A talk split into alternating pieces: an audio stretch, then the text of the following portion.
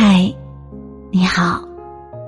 不管你在哪里，我都用声音拥抱你。我是陈真真，欢迎收听今晚的节目。你还可以在各大平台搜索我的名字，找到我。每晚九点，有我伴你入眠。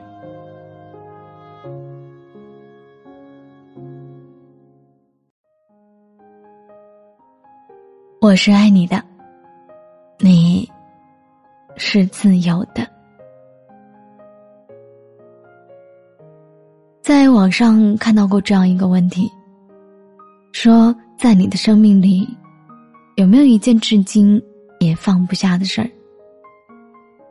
回答里有人说和朋友生离，有人说和朋友死别，也有人说犯过一个本可以避免的错误。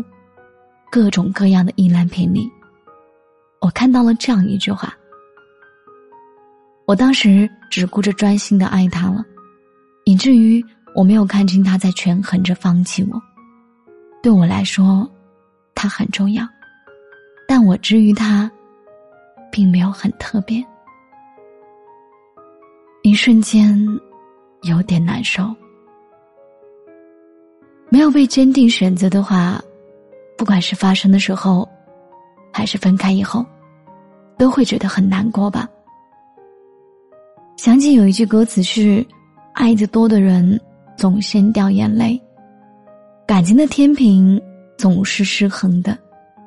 付出是因为重视，不付出就是因为不重视，没有其他，也无关对错。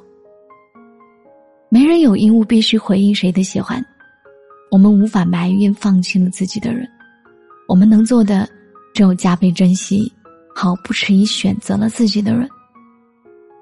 最近又看了一遍电视剧《琅琊榜》，梅长苏和景睿曾是知己，景睿正直讲义气，但他的父亲却是当年参与了赤焰冤案的坏人，所以最后梅长苏打倒了景睿的父亲。最开始看的时候，我一度觉得，即使梅长苏本性正义，他做的是对的事儿，可从感情上来讲，他是对不起景睿的。但这次再看，我发现景睿是很通透的。分别的时候，他对梅长苏说：“我曾经因为你这样做非常难过，可是我毕竟已经不再是一个自以为是的孩子了。我明白了。”凡是人，总有取舍。你取了你认为重要的东西，舍弃了我，这只是你的选择而已。若是我因为没有被选择，就心生怨恨，那这世间岂不是有太多不可原谅之处？毕竟，谁也没有责任以我为先，以我为重。无论我如何希望，也不能强求。想来的确是这样，渐渐长大的过程中，我们都会发现，自己并非世界的中心。